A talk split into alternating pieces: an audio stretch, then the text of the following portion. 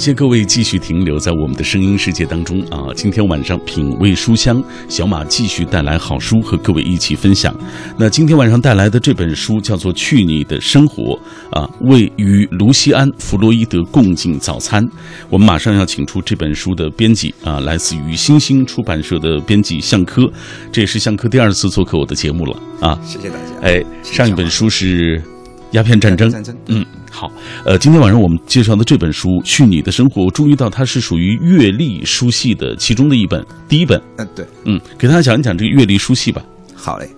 呃，我们出版社呢，就是说是一个作为出版的话方向的话，是想嗯规划出版一些系列的丛书，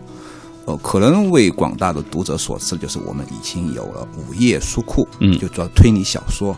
然后就是比较广为人知，就可能就是幻象文库，就是呃科幻小说这一块。对。那么紧接着我们就想推出一个人物传记的丛书。那么从今年开始，我们推出了第一本《去你的生活》。呃，这是我们作为我们人物传记系列的第一本第一本书。嗯。所以说出来之后就受到很多人的关注。嗯。呃，就觉得我觉得就是说这个从这个传记的写作来说，这本书其实还是值得肯定的。就是可能大家都知道，传记的写作，其实在西方，在中国可能都有很长的历史。嗯嗯，比如过去的《史记》《汉书》，没错，嗯，纪传体里面全是传记，没错。但是那种传记的话，可能在这里面你会发觉什么呢？它对于传主更多的是一种神话。嗯，比如说讲。那高祖本纪里面就讲到那个汉高祖出生的时候，他妈妈会做一个怎样很奇异的梦，然后神话传说对对对，所以他是把一个一个很活生生的人呢，就把他神化成了一个神。但是近代的，尤其到十八、十九世纪以后，就说近代的传记文学的发展之后，就说传记这个文体它可能会发生一种变化。嗯，就是说我们要去直面的一个直面写作一个很真实的、很饱满的。一个人，所以说，我觉得我们希望呢，也选择这样的符合现代精神的传记，嗯，而不是去选择一些神话的，或者说有悲传意味的那种传，像古代的像类似于像《史记》《汉书》。这样的悲传体的传记，所以这也是我们阅历丛书的一个大致的一个选择的一个方向。那说到这本书，其实我觉得秉承了您刚才说的这个最重要的一个方向，就这本书你会看到，你通过这样一本书，你就会了解卢西安·弗洛伊德这个人，他的这种有一点混乱的这种生活啊。对。呃，但是这瑕不掩瑜啊，因为他的确是在艺术的这个成就上非常的高。对。那给我们介绍一下这位所谓传主吧，卢西安·弗洛伊德。呃，我觉得广大的读者可能对卢西安·弗洛伊德可能不是很了解。嗯，呃，除了从事艺术工作之外，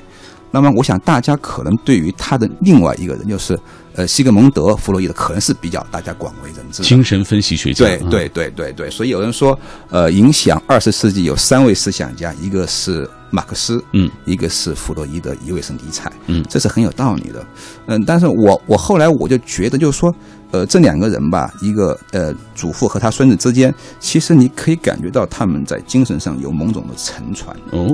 ，OK，嗯，呃，然后我先讲一下弗洛，他讲讲讲一下他的祖父，嗯，那个西格蒙德的呃弗洛伊德。其实说举一个很简单的一个现象，就是西格蒙德弗洛伊德在中国的影响。嗯，呃，其实，在二十世纪初，中国的一帮文人们、学者们，其实，在他们的著作里面，你可以看到大量的。弗洛伊德的影子，嗯，你比如说，我们过去讲《诗经》“关关雎鸠，在河之洲”，都讲的是后妃制的，这样他是一个什么一个皇帝的夫人，他具有怎么高尚的道德，嗯。但是真正真正的到了二十世纪初的时候，一批学者，你比如说像闻一多、像郭沫若这样的人，嗯，他们深受弗洛伊德的影响，他们敢于去面对真实，他们可以把这样一首诗歌真正的把它解释成一首情诗，嗯。这种情况已经到了二十世纪初了，所以西呃弗洛伊德的弗洛伊德最了不起的地方就是他，呃以人为样本，OK，而且而且擅长而且嗯热衷于去揭示一些人最。内心最本质的东西，把人可能掩藏的最深的东西给揭示出来，而不去把它作为一个华丽的包装，然后进行一种描述。这是西格蒙德·弗洛伊德对于二十世纪的很大的一个影响。没错。那卢锡安受他爷爷的影响，你觉得是在哪里？呃，首先来说，呃呃，从客观上来说，如果没有弗洛没有祖父的影响，他不会有这么忧郁的生活环境。嗯，而且他们是在一九三三年就从纳粹德国到了英国。嗯，而在这个逃离过程当中，正是因为老弗洛伊德具有极高的声望和社会地位，嗯影响所以给他们有很大的一个庇护。嗯所以他们能够取得一个很大的一个通道，嗯很方便通道到了英国。嗯，呃，这是外在的。OK，嗯所以后来后来弗洛伊德给英国女皇嗯。伊丽莎白女皇画了一张画，画了肖像。其实据说呢，她也是要表达，就是说，因为她祖父的关系，她要对于英国政府的一种回馈，嗯，对于英国皇室的一种回馈，他们从呃让他们从那个纳粹德国啊德国的这样一个处境之下脱离出来，然后到了英国，呃，所以他大半辈子应该说都生活在都生活在英国。嗯，这从一个外在的一个环境来说，还有就是说，呃，其实我觉得这本书里面就说对这一块儿讲的挺挺多的，就是说，呃，弗洛伊德跟他的孙子之间的关系，呃，这种这种这种这种内容信息量是非常非常之大。嗯，尤其我非常感兴趣的一点就是说，呃，弗洛伊德一直对于自己是。呃，老弗洛伊德的孙子这个事儿非常在意，嗯因为曾经有人就他的亲人呢，就有人又怀疑过他的身世的问题，就是说他可能是他父他母亲可能可能跟其他人的一个一个私生子，嗯。所以他对这个事儿非常在乎。非常，所以他对于他个人对于他是弗洛伊德家族这样一个成员非常非常在乎，嗯呃甚至于说因为这个事儿跟他家里的亲人给撕破了脸，嗯。所以这也是个非常有趣的一点。那在我看来，其实 他受他这个呃所谓祖父的影响有一点我觉得可能是也是传承下来的，对就是你看他的祖父也是喜欢观察人，对而卢西安·弗洛伊德他画肖像，他就喜欢以人为样本来进行对对对创作啊，对，所以一个就是说他是呃观察人最内心的东西，比如人的欲望，嗯，然后呢，呃，可能这个这个这个卢西安·弗洛伊德他观察人的表情，嗯。人人的这种这种这种姿态，嗯。等等这种外观。呃，所以就说，我觉得就是，如果说他们在在这点上，这点是非常有有传承的。嗯，但是我觉得还有一点，我们需要去共同面对的，就是说，呃，无论是老弗洛伊德还是这个这个小弗洛伊德，他们，我觉得有一点是非常，呃，接近的，就是说敢于去面对真实。嗯呃，往往是最不好说的真实是大家不愿意去说的，比如说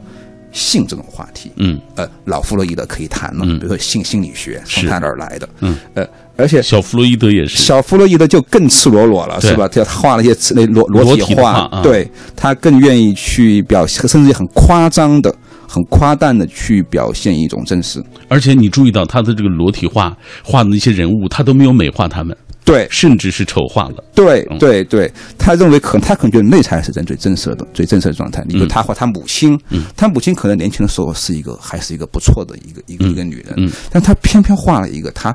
暮年当中垂垂老矣的一脸愁容、一脸倦容的一个老妇。嗯。所以这个事情就非常有意思，他不愿意去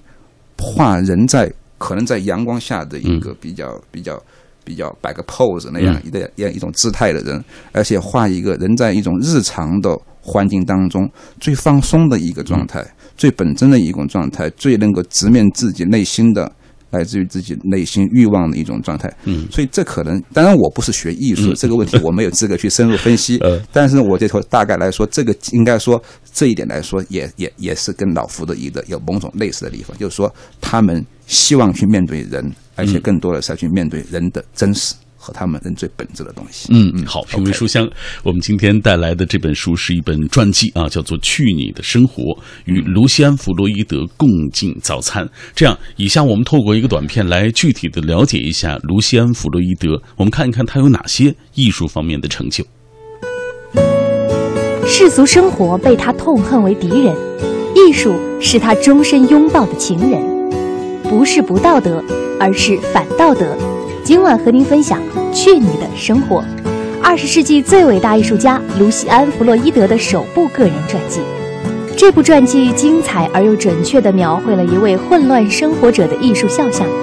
在这样的生活中，诞生了一位英国过去百年历史上最杰出的画家。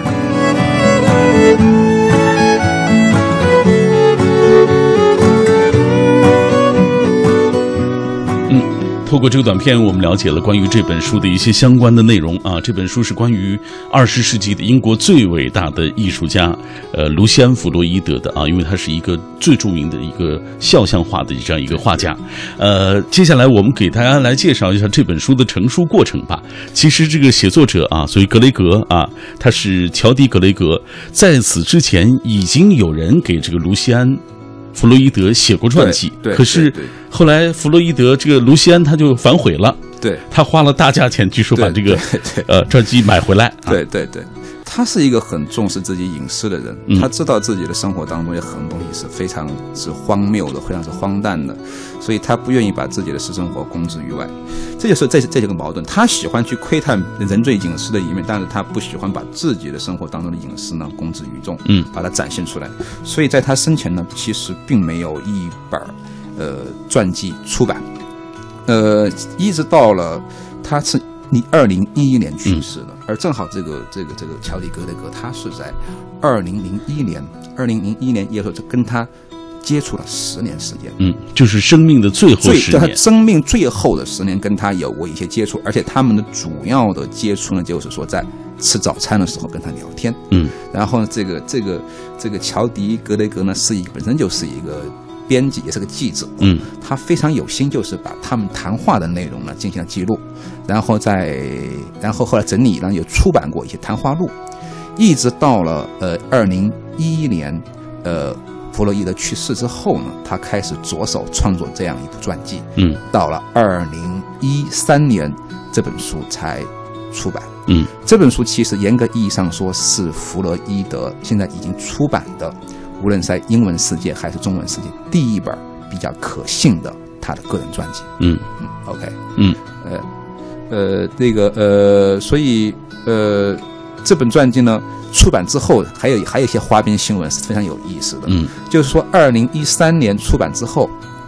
有很有已经有好些人在找这个作者打官司了。嗯，就认为因为他。暴露了他的这个这个传主太多的隐私，太多隐私，尤其是这个传主跟其他的一些女性的这种关系，嗯，把他公之于众了。而这些女性呢，可能还健在，是，还他们子女也还健在，所以就有一些人呢，就把就就就就就已经在。呃，状告这个这个这个这个这个这个作者乔迪格雷格先生，嗯，呃，所以说这本书也是一个书，这本书创作争议的，对这本书创作过程和创作出来这本书本身来讲，我觉得还是一个充满着一本充满着故事的一本一本书，嗯，呃，我们也是觉得他这本书非常有趣，写的非常非常的好，呃，这种写作方式是非常之非常之轻松，非常自然，没错，呃，对，所以打破了过去我们所看到的，就是我们惯常认为的那种，呃，所谓传记的写作方式，生平介绍等等。这样的方式，对对对，就是说，我们就觉得，就是说，哪怕你是一个很有挺有名的人，挺有范儿的人，但是呢，我们也希望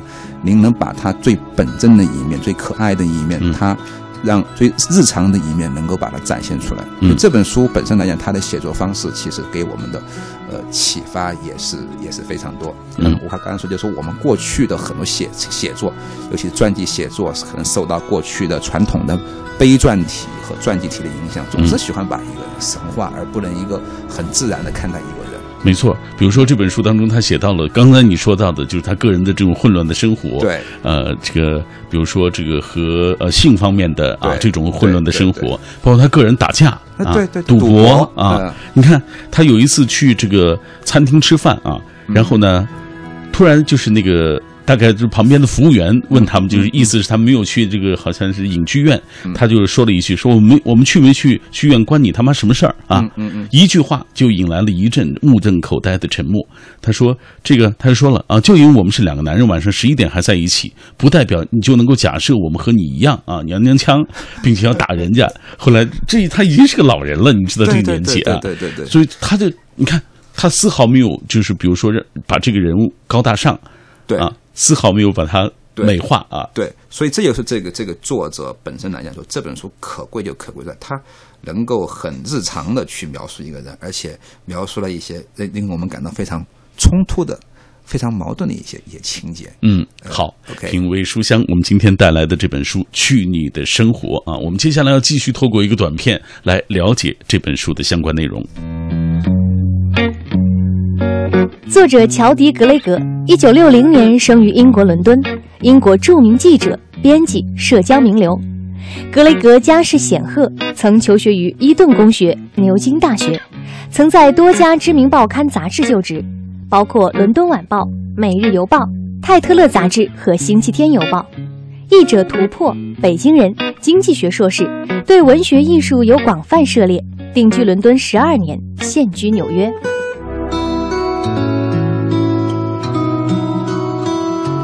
这个世界当中没有谁比谁更容易，只是那些年那些人背后的付出你看不到而已。人人其实都有挣扎和努力，都有困惑和宿命，总有人比你强，比你弱，比你幸运，比你不幸。这就是生活本身。我是小马，我没有比你生活的更顺利，但是这也并不意味着我们的生活当中就缺少快乐。比如说每晚的读书分享，基本上这是一件挺好的事情啊。当然，呃，也有没什么假期啊，基本上工作没人替班的这样的困扰。今天晚上我带来的这本书是艺术家卢西安·弗洛伊德的首部个人传记。这本书叫做《去你的生活：与卢西安·弗洛伊德共进早餐》。这部传记精彩而又准确地描绘了一位混乱生活者的艺术肖像。他在生活中混杂着理不清的恋情、赌局、打斗、戏谑，他也毫不顾忌地将旁人的这个指责抛在一边。可是，就是这样的生活当中，诞生了这位英国过去百年历史上最杰出的画家。那今天晚上，为了更好的为大家介绍这本书，我也特别请到了这本书的编辑啊，向科，来自星星出版社。今天晚上我们的话题说到了性格的另外一面啊，可能每个人，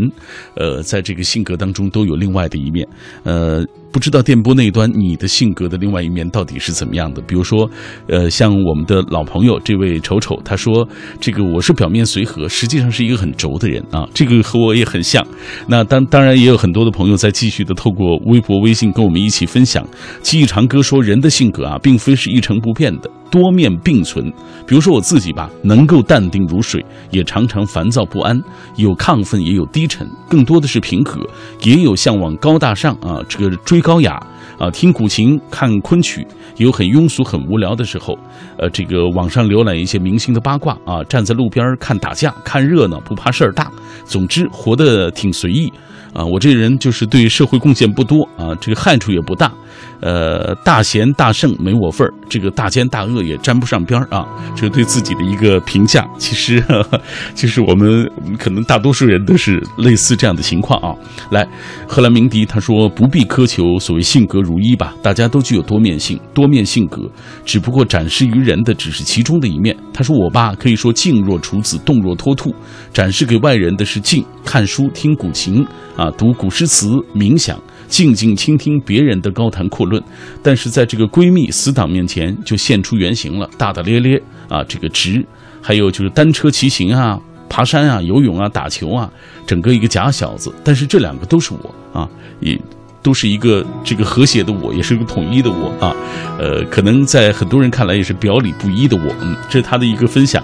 来，我们继续看一看这个小兔子，他说爱运动，休息的时候到处玩，各大公园是我最爱去的。但是自从听了这档节目之后啊，如今也安静了很多，经常去图书馆、书店参加阅读会、新书签售会等等啊，平时包里还这个装着一本书，呃，这是多大的改变啊！就是他可能说，他他就说人在可能。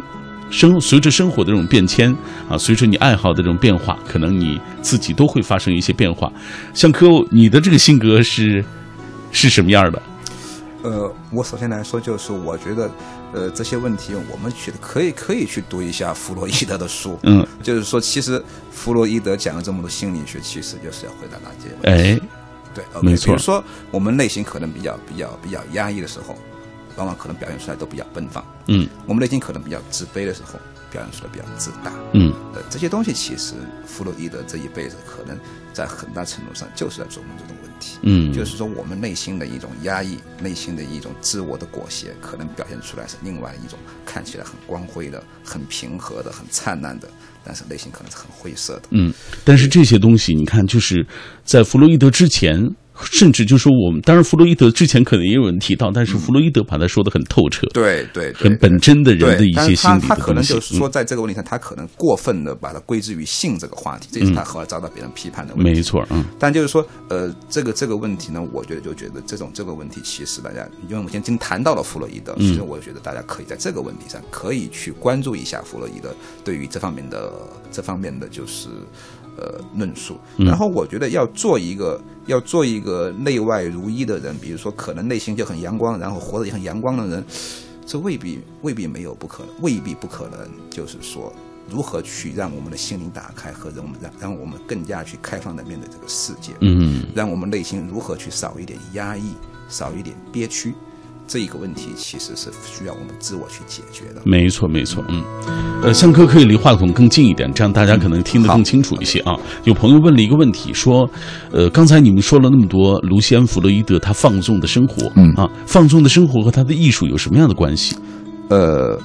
我觉得关系是非常之大，嗯，因为在这本在这本书里面，这个《去你的生活》这本书里面，呃，出现频率非常高的一个词儿就是波西米亚，波西米亚啊，对。一种文化现象，对对对，一种文化现象，说应该说是呃呃，尤其到二战以后嘛，这个波西米亚其实基本上成为了，比如在欧美的一种一种文化大思潮。我经常想，就是说，呃，二战以后可不可以说在欧美，嗯，这样这样这样的地方出现了又又一轮的。文艺复兴运动，嗯，这一轮流文运这一轮运动来说，它诞生了非常多的文化的。我们今天看到文化巨人，没错。哎，今天我们所，今天我们正在讨论的这个卢西安·弗洛伊德，正巧也是在这个年代里面的。嗯，而他们这个年代里面呢，讨论他们经常所标榜的一种文化呢，就是波西米亚文化。嗯，那么这个波西米亚的文化到底是一个怎么样的文化现象呢？波西米亚其实是个地名，嗯，它在今天捷克。是吧？过去所谓吉普赛人就生活在那个地方，他们是一帮流，嗯，一帮流浪的人，对，没有根的人，没有传统的人，嗯，嗯，他们正是因为这样，他们可以没有很多顾忌，是他们向往自由，他们向往自由奔放，呃，没有没有那么多规则来约束他们，对，所以这个时候就是说，呃，这帮人呢，后来就这个波西米亚就演变成了一个一个一个一种一种象征，嗯，那么就象征了那那样一种看起来比较贫困、比较潦倒。比较无力，嗯，呃，比较无所谓的这样一种生活的态度，嗯，对于对于规则，他们可以轻蔑。嗯，你比如说弗洛伊德的一个一个夫人，她她本来出生在贵族，然后但是她对这种贵族的生活方式完全嗤之以鼻，而且需要要希望真正过上他们所谓的一种波西米亚的生活，就是反对现成的社会规则。嗯，据说这个在呃西方近一百年来，尤其在欧美这样的国家。所谓的文学巨匠和艺术巨匠，一大半人都具备这样的波西米亚的精神。嗯，就是对于现成的这种规则，对于现成的这样一种看起来牢不可破的所谓的传统与规律，他们要进行一种反叛。嗯，进行一种重重新的、重新的审视，乃至于说重新的一种背叛。嗯，呃，其实我们想，二战以后所谓兴起的摇滚乐、朋克。也是这样的现象，所以有人说看到卢西安·弗洛伊德，他不像是一个画家，倒像是一个摇滚乐手。嗯，就是因为我想，这也是跟这样一种大的文化思潮有很大的关系。没错啊，正是因为他能够在这他的生活当中无所畏惧，去你的生活，把这个他他可以在无论在他两性的关系上，还是在朋友的关系上，还是在一种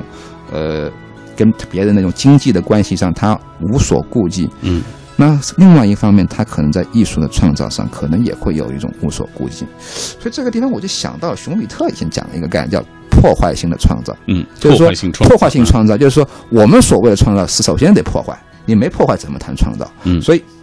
所以我想在这种生活上的一种对于规则的无视和对于这种传统的无视，可能会直接的。导入到他们的艺术当中，就是对于所谓的艺术的传统的模式，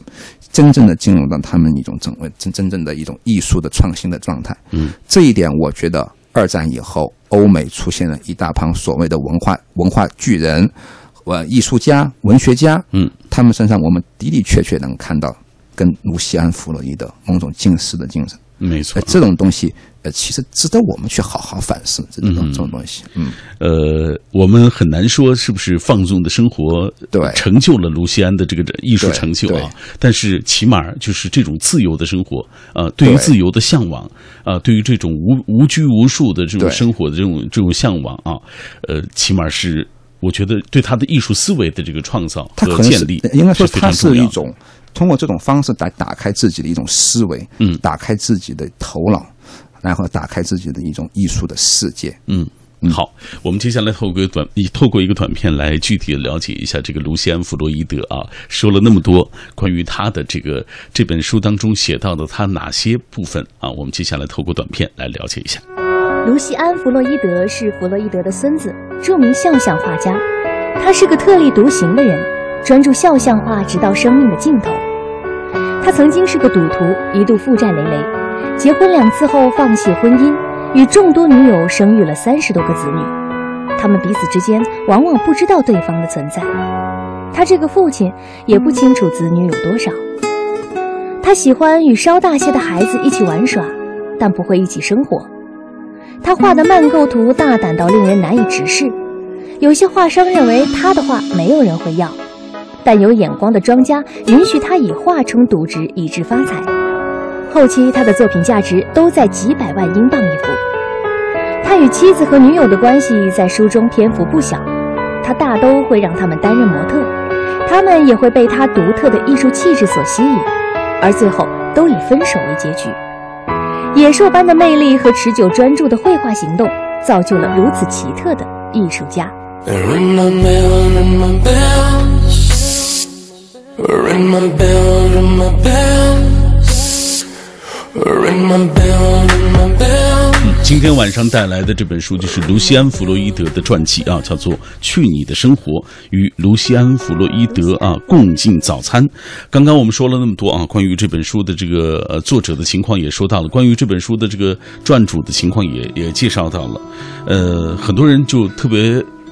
关注到他的这个混乱的个人生活，其实这本书当中篇幅不小，写的啊。对对他有一句话，这本书当中说到，不是不道德，而是反道德。我觉得他好像和他们的这个，包括妻子、包括女朋友、包括自己的孩子，对。都不像我们惯常意义上的那种，比如说对家庭有特别大的这种责任感的人。对对。他是一个好像不太适合家庭生活的人。对，嗯。嗯，这也是刚才我讲的波西米亚的一种生活方式，就是说，嗯。呃，他可能对于我们常规的、传统的、大家习以为常的一种规则，他进行了一种丢弃，进行一种背叛。那么在他的个人生活当中，我们所看到的就是说一种很多不可思议。嗯他一辈子结了两次婚，但是呢，最后他一共有十四个小孩。嗯，当然，这十四个小孩是他认可的。对，那么可能在此之外呢，可能还有很多小孩他没法去认认认可了。呃，这是一个非常有趣的一个现象，而且什么呢？而且就是说，呃，他荒唐到了什么地步？就是他可以跟他的前妻的女儿，嗯发生一种关系。哦，OK，所以在这种上，在在这样来说，他是一个乱伦，嗯但是但但这这这个女儿不是不是他不是他生生育的，嗯，就他可以乱伦，他可以到这样荒唐到这样的一种一种地步，但是，呃，这些这些对他的疯狂的崇拜者们，好像对这对对这这对这一切好像也呃不在乎。比如说我们这本书的封面。就是这个这个书的封面，一个一个一一一个年轻的女人抱着她大腿，这个这个这个照片，照嗯被惊到的画家就是在他的画室里面拍摄的。这个女人当时才三十一岁，嗯而他当时已经已经八十多岁了。嗯呃，而且在他的这种绘画生涯当中，我们刚才也提到了，他的画，他的模特儿的，他跟他，嗯，为他绘画所做做过的模特儿，基本上来讲都跟他有过某种关系。嗯而这种关系呢，可能也直接影响到他创创作本身。而且在这里面还提到过一个非常有意思的事儿，就是说他给他女儿画裸体画，嗯他的第一张比较成熟的裸体画，居然是给他女儿画的。嗯呃，这是一个他这这令他的前妻非常无法接受。嗯那觉得你为什么会给自己的女儿画一个露出了敏感地位的这样一个裸体画？嗯这是他无法接受的。然后他还反过来指责他的这样他的他的前妻说：“你当年其实也是一个非常放肆的波西米亚，嗯为什么到了这一步会会如此之保守？”所以这是一个，这是一个，我觉得他的生活当中，尤其是在他的家庭生活当中所表现出来的一种荒唐和这样一种非传统，是令我们感到很震惊的。没错啊，嗯对。就是我们的思维可能很难理解，尤其是你看，我注意到他和他的孩子们，嗯，对。就是他喜欢和稍大的孩子孩子在一起玩对对对。当然，他也就是说不是说完全不管他们，他给一些他给他对他给钱他给他给钱的，但是他没有跟他们生活在一块儿。对，呃，他很讨厌这种这种这种常规的家庭的生活。嗯，呃，所以呃，但是在最后他去世的时候，在他临走前，他他的所有的子女基本上都到了。嗯呃，来来送他最后的最后的时刻。嗯，这是非常感人的一面。嗯但是我觉得，我觉得还是要还是要说说澄清一点，就是说，我觉得就是说，我们对于这样一个人的话，可能就是说，呃。不去对他这个家庭生活，尤其他的两性生活做一种怎么样的评价，嗯。但是我们想就是说，呃，这样的一种波西米亚的生活，尤其对于传统的、对于规则的一种打破，对于我们自己的思维，对于我们的事业，会不会有某种的一种相交互的作用呢？嗯，其实我们所知道，乔布斯其实也是一个波西非常波西米亚的人。嗯嗯，所以就说，我觉得就是说，我们不要老是去盯着这一点上去琢磨他，比如两性生活、他的家庭生活怎么怎么样，就要自己进行一种道德上的评判。但是我们能不能跳出来看，这样的一种波西米亚的生活，这样的一种打破常规的生活，对于我们自己的思维，对于打开我们另外一个世界，它会不会有某种的启发和启迪？嗯，我看到这本书当中有一个评价，就是作者说这个罗西卢西安是一个没有底线的人，对啊，无论是在艺术上、身体上啊，，对，都是一个没有底线的人。呃，你对这个说法怎么去理解呢？呃，我我我觉得，呃，卢西安·弗洛伊德他他很复杂，就复杂在什么呢？嗯，他看上去是一个波西米亚没有底线的人，但是另外一方面呢，呃，我觉得他有是一个有他很很他有很布尔乔亚的一面，嗯，布尔乔亚，布尔乔亚的一面。所以西方最近有有西方有有个词叫波叫西波族，就是。呃，西呃，波西米亚和布尔乔亚这两种这两种元素结合起来叫西波族。其实，在我觉得，在卢西安·弗洛伊上也体现出来，他不反感金钱，他甚至于说不反感跟那些权贵在一起，在一起，在一起进入他们的圈子。呃，他不反感自己拥有很多的财富，嗯，呃，也不反感进入这样一个富贵圈子，而且他自己的生活也非常的讲究品质。嗯。呃，那么而且他他他的这个生活当中，我们又看到一种糜烂的一种没有底线的一面，所以在这样一个情况之下，我觉得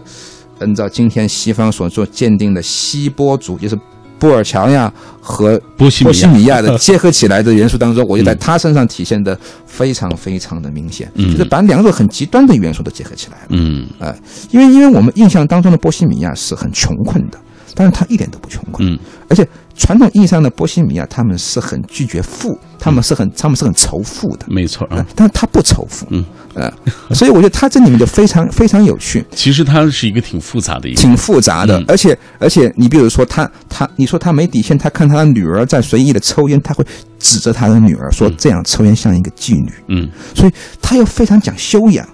所以这就很矛盾了。嗯。嗯，他有他很很贵族的、很绅士的、很 gentleman 的这种这种这种这种